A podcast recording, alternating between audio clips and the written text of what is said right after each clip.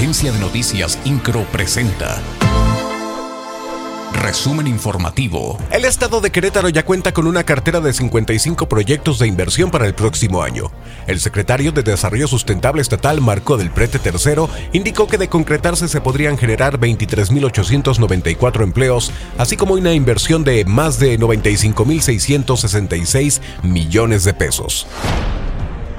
En el estado de Querétaro se podría analizar nuevamente implementar el uso de cubrebocas de manera obligatoria en espacios cerrados. Esto debido al incremento que se registra de casos del virus COVID-19 por la sexta ola de la pandemia.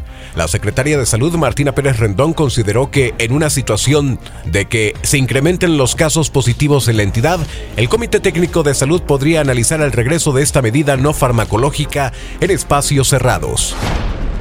Para 2023, el Instituto de Infraestructura Física Educativa del Estado de Querétaro pretende llevar a cabo intervenciones integrales de mantenimiento en más de mil escuelas de los tres niveles educativos. El director del instituto, Fernando Orozco, indicó que se espera recibir un presupuesto de aproximadamente 480 millones de pesos para dichos trabajos.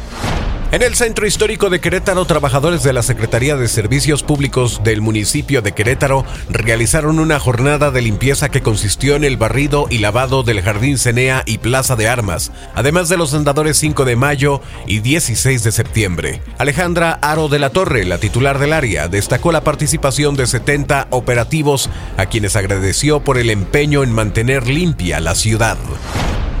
De octubre a diciembre, la cifra de siniestros que reportan las agencias aseguradoras en Querétaro han aumentado cerca de un 15% en la zona metropolitana de la entidad, una vez que se ha registrado también un incremento en el tráfico vehicular a raíz de los trabajos realizados en Paseo 5 de febrero, lo cual ha impactado en el estado de ánimo y en la forma de conducir de las personas. Así lo afirmó la presidenta de la Asociación Mexicana de Agentes de Seguros y Fianzas en Querétaro, Alejandrina Ortiz Valderas.